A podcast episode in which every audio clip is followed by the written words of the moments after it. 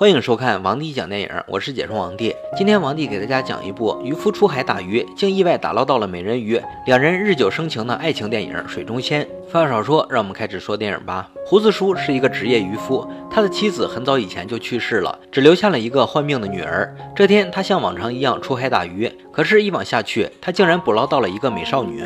胡子叔顾不上吃惊，他赶紧对女孩进行了紧急救治。女孩醒来后显得很紧张。他拒绝了胡子叔带她去看医生的好意，并恳求胡子叔不要让任何人带走她。胡子叔没办法，只能将女孩安顿在了家里。然后胡子叔就去邻居家接回了女儿，因为女儿患有肾衰竭，行动不便，所以每一次出海，他都把女儿暂时放在邻居家里。父女俩一路上聊了很多有趣的事情。女儿花花一见家里有一个陌生女人，就问父亲：“女人是从哪里来的？”胡子哥解释说：“是从海里捞回来的，她叫大美。”听到这么神奇的事情，花花告诉父亲说：“大美有可能就是传说中的美人鱼，因为长期忍受病痛的折磨，花花需要定期接受特殊的治疗。”不管是身体还是心灵，他早已不堪重负，所以他把大美看作是生命中的救星。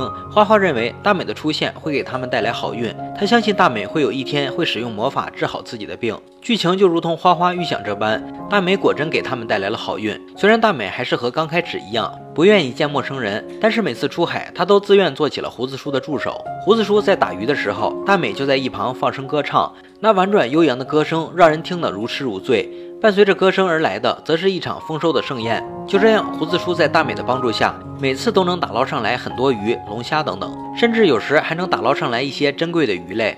渐渐的，胡子叔也习惯了大美的陪伴，两人在日复一日的交往中互生情愫。大美的到来给这个单亲家庭带来了久违的温暖，他们俨然像是一个三口之家，幸福甜蜜。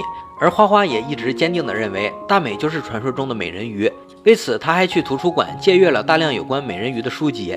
他想从书本中找出些许的蛛丝马迹，可是大美却不想蒙骗这个可爱的小女孩，于是不止一次地告诉她自己不是美人鱼，还说美人鱼只存在于神话故事中，所以劝她不要白费力气了。这天，大美带着花花去海边玩耍，在一次潜水过程中，大美捞上来一个黑色的塑料袋，看完里面的东西后，大美脸色大变，她骗花花说这是海豹皮，然后找了个地方，连忙把这个袋子埋进了土里，而且还让花花不要对任何人讲起这件事。日子一天一天的过去，胡子叔和大美的感情也越来越深。这天，大美又跟随胡子叔出海了。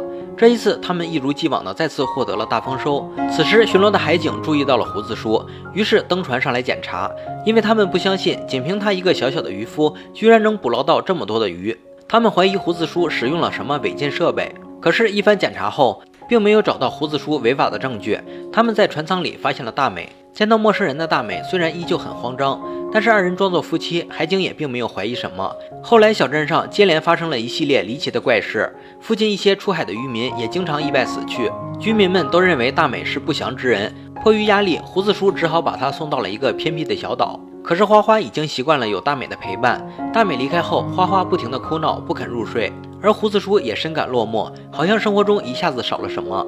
很显然，胡子叔已经爱上了大美。几天后，胡子叔决定返回小岛接大美回来。他在岛上找到了大美，紧紧地抱住了她。大美十分感动，终于说出了真相。原来大美从小在海上生活，靠运送毒品为生。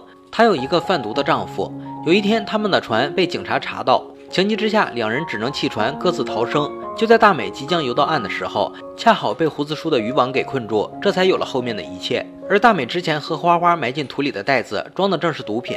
其实大美早就不想再贩卖毒品了，但丈夫不同意，并逼迫大美和他一起运送。后来大美被胡子叔所救，从那一刻起，他就暗下决定，再也不要回到以前的黑暗生活中去。所以一直以来才这么害怕见到陌生人。明白了这一切，胡子叔带着大美回到了家，但此时又有了新的危机。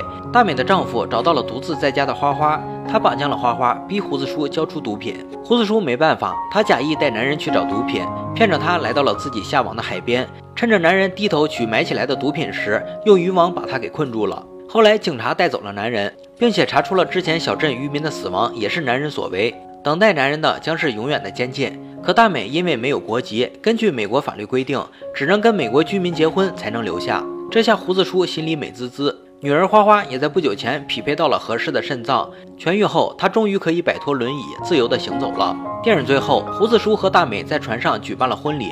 女儿虽然知道了真相，但她还是将大美唤作美人鱼妈妈。就这样，三人幸福的生活在了一起。电影结束。这部电影开头像魔幻片，中间像生活片，最后又有点像犯罪片。从魔幻回到现实，风景和氛围都不错，值得一看。好了，今天的电影就讲到这里了。喜欢王帝的解说就点个关注吧。王帝讲电影，有你更精彩。我们下期再见。